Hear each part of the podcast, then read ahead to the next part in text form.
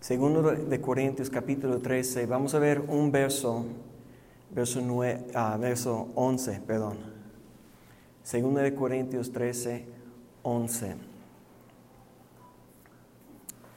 Mire lo que dice la palabra. Dice, por lo demás, hermanos, tener gozo. ¿Pueden decir conmigo gozo? Perfeccionaos, consolaos Sed de un mismo sentir y vivid en paz.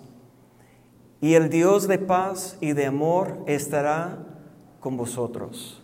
Vamos a hacer una oración. Padre, en el nombre de Cristo Jesús, gracias Señor por este día de estar aquí reunido juntamente con mis hermanos en Cristo. Una vez más, Señor, que has mostrado tu fidelidad en nuestras vidas que tenemos la salud, la fuerza y las ganas de estar aquí en tu presencia, en tu casa, reunidos con los hermanos y estamos aquí, Señor, para buscar a ti, el Dios de paz y Dios de amor en este día. entréganos, Señor, establece tu perfecta paz en nuestro corazón, en el nombre de Cristo Jesús. Amén.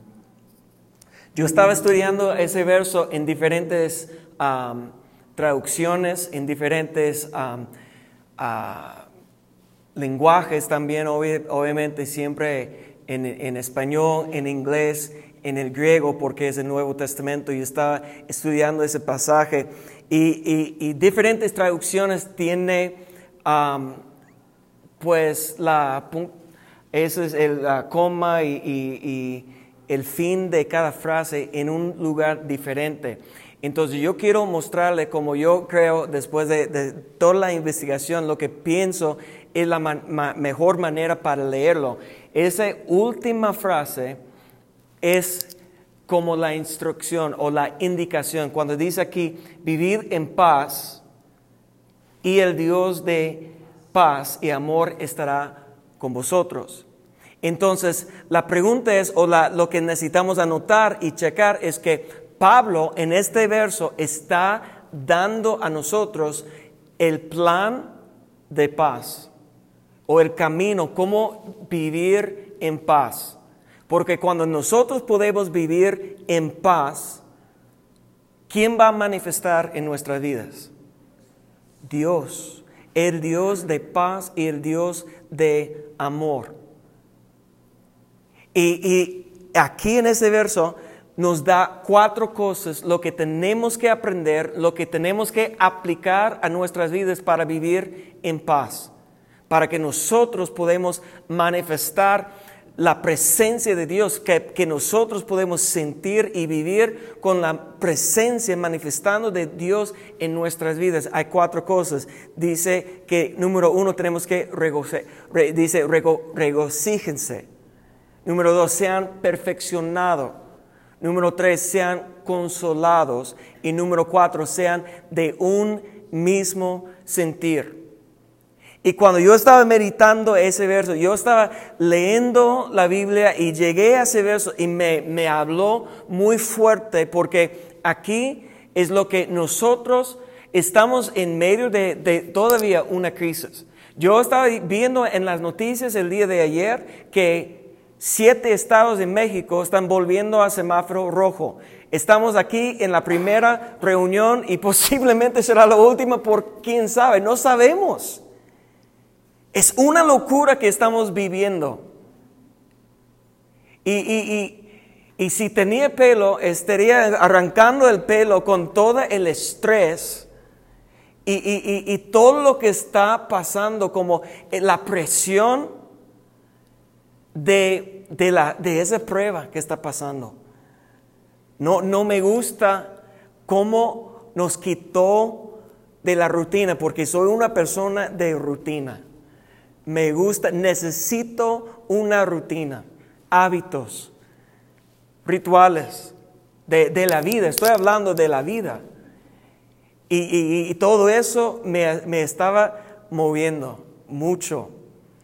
Y, intentando de mantener ah, una manera, como normalidad en mi vida, establecer una nueva rutina, pero con las niñas en la casa casi todo el tiempo y con... y que no hay nada para salir y estamos preocupados y estamos saliendo a visitando a alguien que vamos a, podemos enfermar a los demás o, el virus, todo ese miedo que tenemos. Pero hay cosas que están fuera de nuestro control.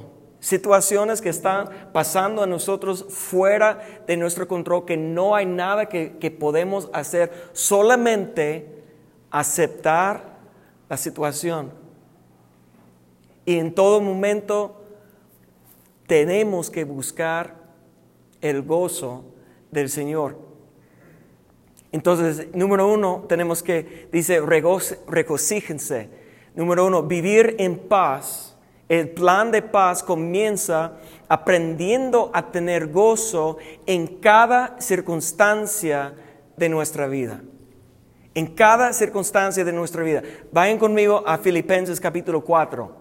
Y, yo sé que esos versos son muy conocidos, pero el día de hoy yo quiero leer los versos como si, fuera la primera vez que estamos escuchando eso, porque para vivir en paz y conoceremos o conoceremos o estaremos en la presencia manifestada del Dios de paz y de amor, tenemos que aprender a vivir en paz. Y aquí nos da la primera cosa que dice en Filipenses, capítulo 4, verso 4. 4, 4 dice, regocijaos en el Señor siempre. Y mire que dice, otra vez digo, regocijaos. Vamos a leerlos hasta adelante, verso 5. Vuestra gentileza sea conocida de todos los hombres, o nuestra amabilidad, amabilidad sea conocida con todos los hombres. El Señor está cerca. Cuando, ¿por qué el Señor está cerca? Porque estamos regocijando. Cuando estamos buscando el gozo, ¿qué dice los salmos? Que en su presencia hay la plenitud de gozo. Tenemos que entrar a su presencia para establecer ese gozo en nuestra vida. El Señor está cerca, verso 6. Y por nada estés afanosos, sino sean conocidas vuestras peticiones delante de Dios en toda oración y ruego y con acción de gracias. Estaba con un hermano ayer, aquí en la iglesia, preparando todo. Estamos platicando, yo le, estaba compartiendo de, de por tanto tiempo en el... Ni, voy a dar aquí en Facebook Live y, en la grabación todos los detalles, lo que estaba diciendo, pero por tanto tiempo, más de dos años, que yo estaba viviendo bajo de una presión, una carga y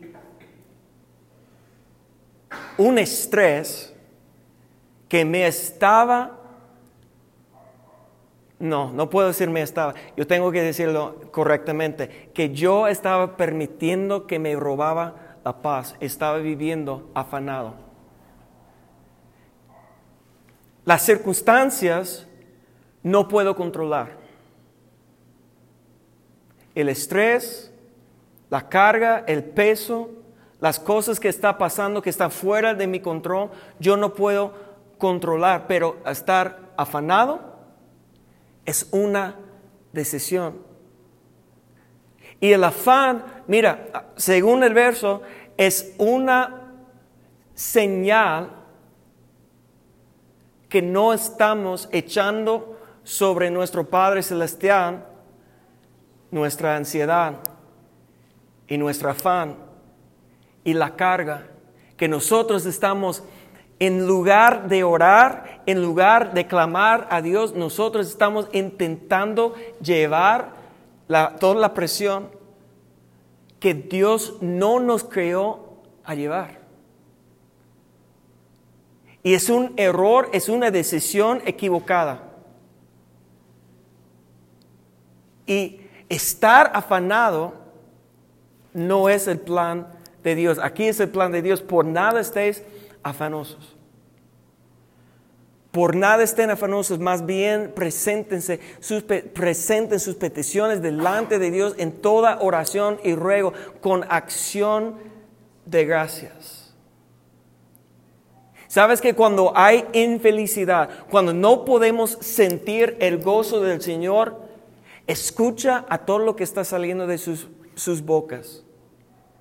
Porque si no hay acción de gracias, si no hay gratitud, por, lo que tienes en su vida, viene la infelicidad, inseguridad, enojo, rencor, amargura. ¿Y sabes lo que es la mejor herramienta en contra de todo eso? Acción de gracias.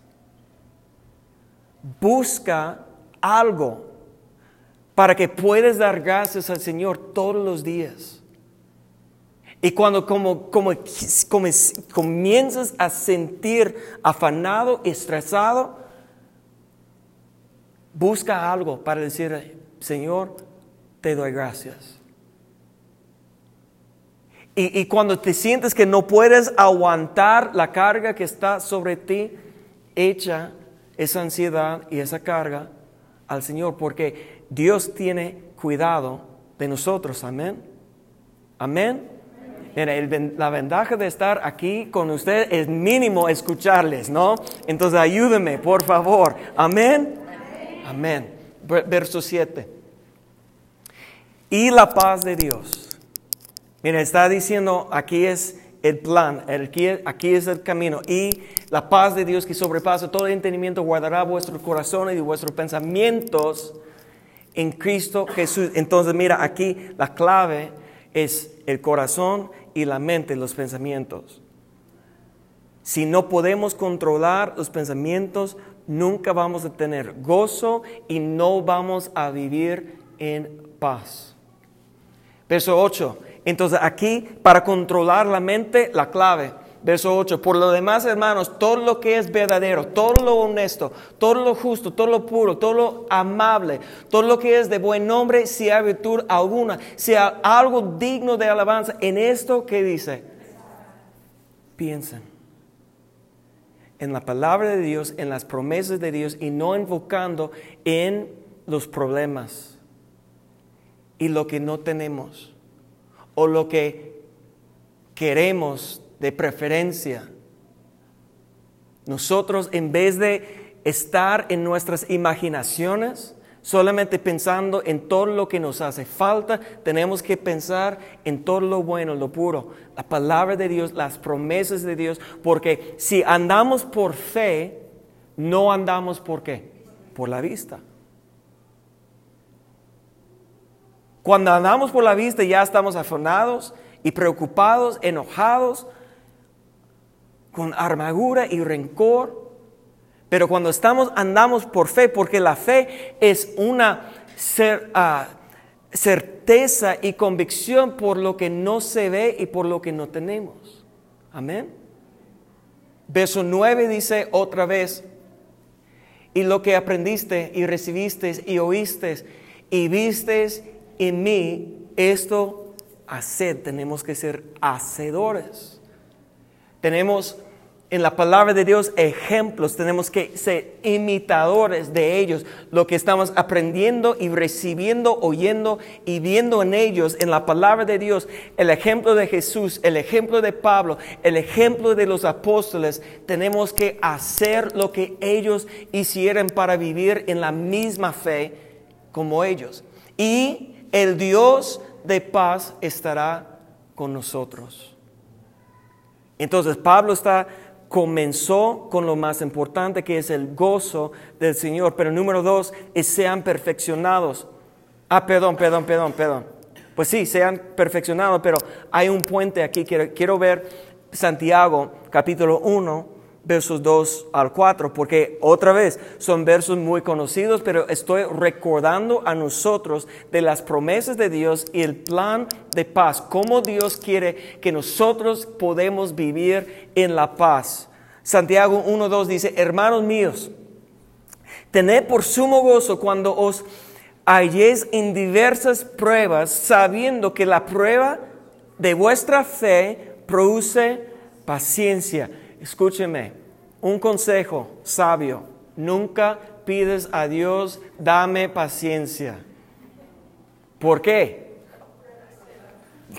para darte, para desarrollar la, paciencia, Dios tiene que enviar pruebas. El necio que, que ora, Dios, dame paciencia. No, no, no, no. Y estamos viviendo en medio de las pruebas probablemente. ¿Por qué? Porque estamos orando, Dios, dame paciencia. Dios quiere desarrollar, pero esas pruebas tienen otro propósito. Verso 3, mas tenga la paciencia su obra completa o su obra perfecta para que seáis, ¿qué dice? Número 2, seáis perfeccionados. Sean perfeccionados y cabales, sin que os falte cosa alguna. Entonces las pruebas, las pruebas de la vida, ese es el proceso que Dios usará para qué? Para perfeccionar a nosotros. Vayan conmigo a Filipenses, vamos a regresar a Filipenses. Casi todo el plan de paz podemos encontrar en el libro de Filipenses. Mire lo que dice, capítulo 3, versos 7 y adelante. Va a estar aquí en, la Reina Valera en la pantalla, 1960. Yo voy a estar leyendo del Reina Valera 2015. Dice, pero las cosas que para mí eran ganancia, las he considerado pérdida a causa de Cristo. Mira, está Pablo hablando de la actitud y lo que tenemos que estar buscando para ser perfeccionado. Así como Pablo está diciendo aquí, esa es la clave, esa es la actitud, la mentalidad que necesitamos adoptar, recibir para que nosotros podamos llegar a la perfección. Dice, y aún más considero como pérdida todas las cosas, vamos adelante, verso 8, considero como pérdida todas las cosas en comparación con la incomparable que es conocer a Cristo Jesús mi Señor, por su causa lo he pedido todo y lo tengo por basura a fin de ganar a Cristo y ser hallado en Él sin pretender una justicia mía, derivada de la ley, sino lo que es por la fe en Cristo. La justicia que proviene de Dios por la fe. Escuchen lo que dice, anhelo conocer a Él y el poder de su resurrección. Si no hay un anhelo de conocer a Cristo, jamás vamos a tener un anhelo para ser perfeccionado. Porque recuerden lo que dice en Efesios, estamos para ser perfeccionados es porque estamos intentando llegar a la estatura de quién? Del varón perfecto. Y si no queremos conocer el varón perfecto, nunca vamos a poder ser perfeccionado. Casi el día de hoy iba a compartir, porque me, impresionó, me impactó mucho, un verso que compartí el domingo pasado cuando estaba hablando del poder del engaño, cómo romper el poder del engaño. Una de las cosas que, que vimos en ese mensaje es que las personas alrededor de nosotros puede corromper los buenos hábitos o costumbres. O sea, es engañado. Y yo estaba pensando en eso mucho y, estaba pensando de, de ampliar ese, ese tema el día de hoy, pero quiero mencionarlo aquí en, ese, en esa parte porque si no estamos pasando tiempo en la presencia de Dios, si no estamos buscando su presencia, si no estamos escuchando, escuchar, buscando a escuchar a su voz, si no hay deseo de estar con Él, nunca jamás podemos estar como Él. Porque es su presencia que va a influenciar a nuestras vidas. Pues en el negocio que tengo, estoy diciendo a la gente, si tú quieres hacer eso, tienes que asistir a las reuniones, tienes que escuchar, estudiar para aprender el lenguaje y para ver cómo nosotros estamos haciendo todo. Tienes que escuchar y tienes que ver como para imitar. Es lo mismo en nuestra relación con Dios. ¿Por qué nuestros hijos actúan como nosotros? Es por ver nuestro ejemplo, estar con nosotros. Por lo bueno o lo malo. Pero es por estar con nosotros. ¿Y por qué nosotros no podemos actuar como Cristo? Puede ser porque no hay un anhelo para conocer a Él y el poder de su resurrección, para participar en sus padecimientos. Mira, aquí esa siempre va juntos. Las pruebas, padecimientos, sufrimientos y la perfección. No puede separar las dos cosas. Siempre van juntos un deseo, anhelo conocer a Él y en su poder de su resurrección y participar en, los padecimientos para ser semejante a Él en su muerte. ¿Su muerte representa debilidad? No.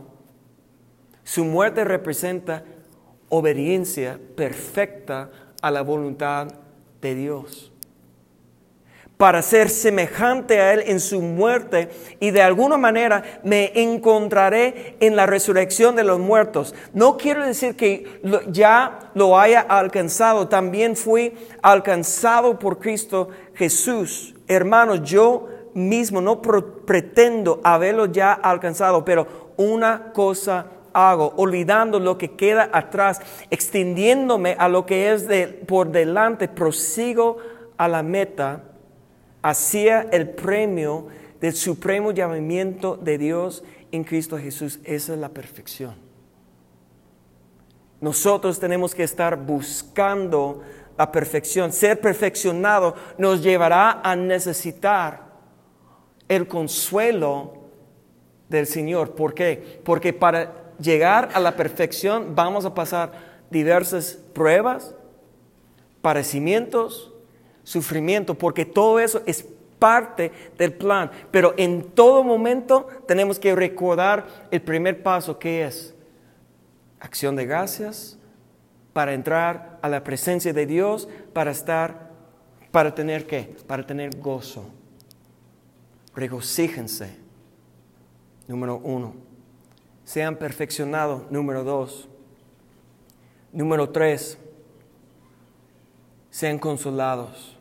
Vamos a 2 de Corintios capítulo 1 verso 3.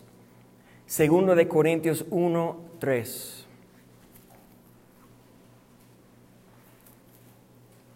Dice, bendito sea el Dios y Padre de nuestro Señor Jesucristo, Padre de misericordias y Dios de toda consolación Mira, déjame comentar en eso por un momento. Cómo nosotros o cómo uno piense de Dios va a determinar su búsqueda de Dios. Si pensamos, como he compartido, Dios es perfecto y tengo que ser perfecto. Si solamente esa es la actitud, y como Dios está dispuesto, listo para castigar a nuestra desobediencia, nuestra falla, si es la única imagen que, de Dios que tenemos, vamos a dejar de buscar a Dios. Tenemos que tener un conocimiento amplio de todas las características de Dios, porque si Dios es perfecto y tenemos que ser perfectos, pero también Jesús enseñó que Dios es misericordioso y nosotros tenemos que ser misericordiosos con los demás y también con quién? A nosotros mismos. Entonces, en los versos que hemos leído el día de hoy, estamos encontrando que, que dice que Dios es el Dios de paz, Dios es el Dios de amor, y aquí dice que Dios es el Dios de qué? Consolación. Deja que eso está formando tu imagen de Dios. Que no solamente Dios está ahí para castigar, sino Dios está ahí para consolar a nosotros.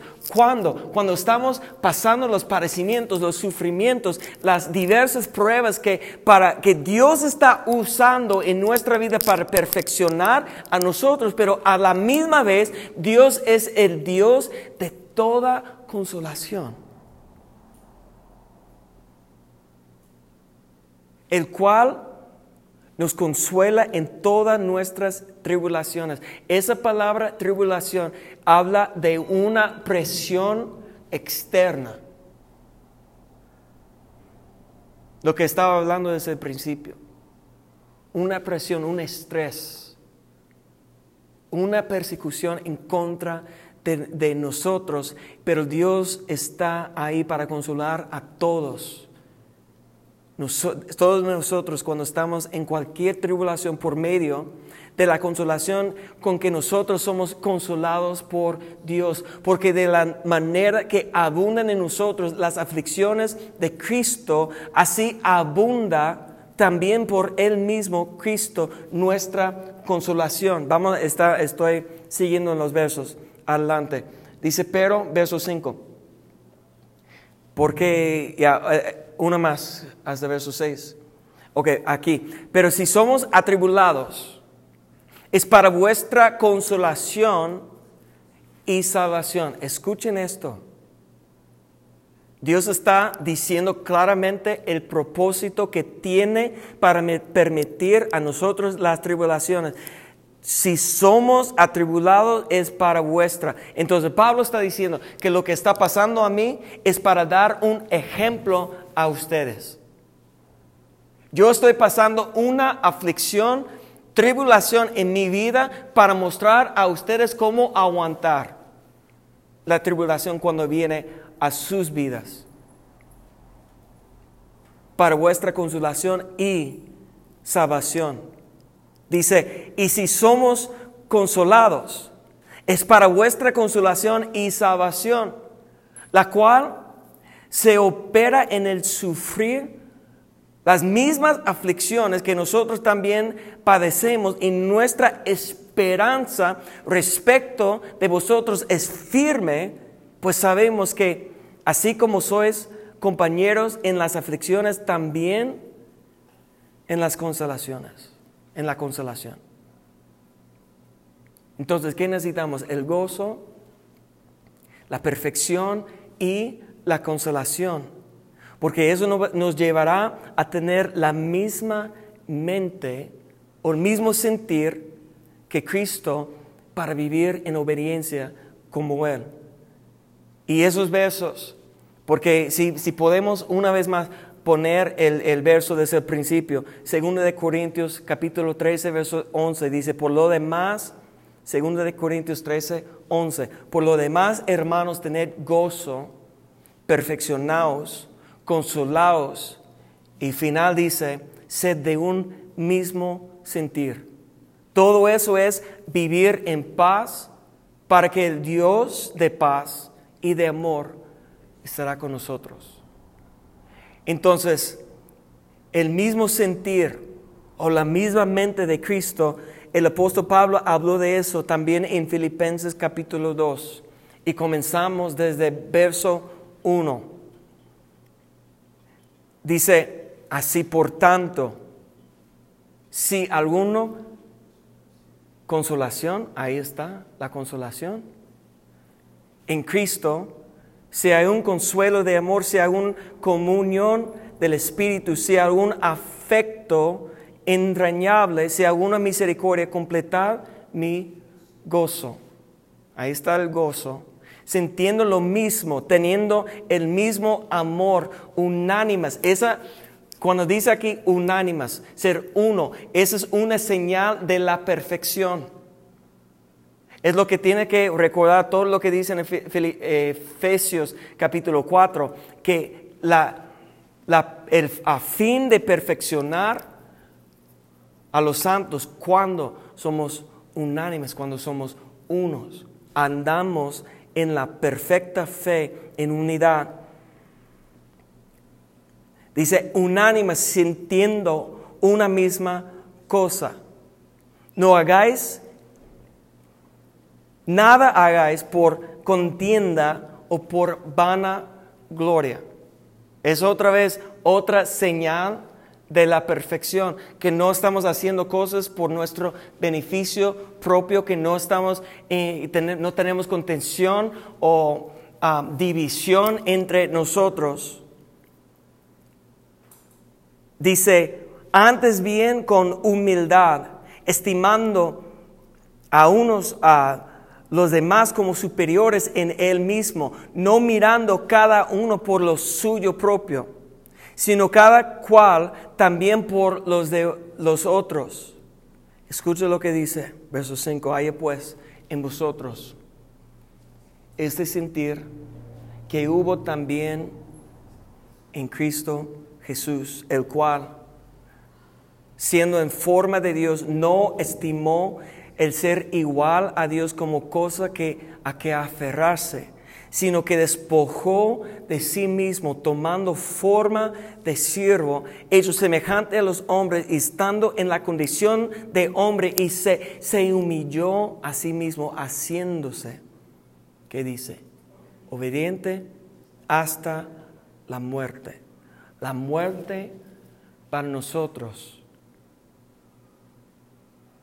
es morir a nuestros deseos y nuestras pasiones, nuestro plan de vida. Mis sueños, mis deseos, mis pasiones. Para, para que el Dios de paz y amor, consolación, manifiesta en mi vida. Yo tengo que aprender a vivir en la paz. La paz con Dios. Y la única manera de tener paz con Dios es morir a mí mismo, a mis deseos. Porque si no, eh, aquí en Filipenses también habla Pablo de nosotros podemos ser enemigos de la cruz. Nosotros podemos volverse a, nosotros mismos ser enemigos de la cruz cuando, cuando dejamos de crucificar las pasiones y deseos de nuestra carne. Y no estaremos en paz porque no estamos dando acciones de gracia para entrar a la presencia de Dios. En su presencia hay plenitud de gozo y no vamos a tener gozo en nuestra vida, que es el primer paso. El gozo es lo que tiene que sostenernos para aguantar cada momento, cada prueba, cada aflicción, cada tribulación, la carga que está sobre nosotros en esos tiempos tan difíciles. ¿Cómo me gustaría decirles que yo creo que, con, que, vamos a salir y todo va a mejorar? Lamentablemente no tengo esa fe. No estoy esperando que todo va a mejorar. Estoy esperando que nosotros vamos a aprender a depender de la presencia de Dios.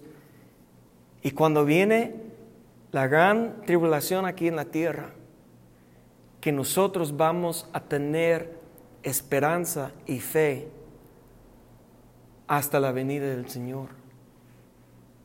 Porque mi esperanza no es que el mundo va a mejorar. La esperanza es que el Señor viene ya. No sabemos el día ni la hora, pero yo quiero estar preparado. Todos los días dando gracias a Dios por su presencia, por su poder, por su Espíritu Santo, por el derecho de conocer a su Hijo en su poder, en el poder de su resurrección, pero también en sus padecimientos.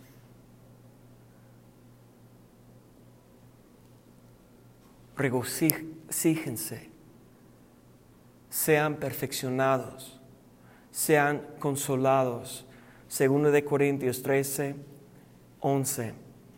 Sean de un mismo sentir, el la misma mente de Cristo. Es que yo voy a vivir en obediencia a su voluntad, pase lo que pase, y voy a vivir en paz. ¿Para qué? Para que el Dios de paz, que sobrepasa todo entendimiento, que nos, manifiesta en nosotros ese conocimiento de por qué todo está pasando, que nos da paz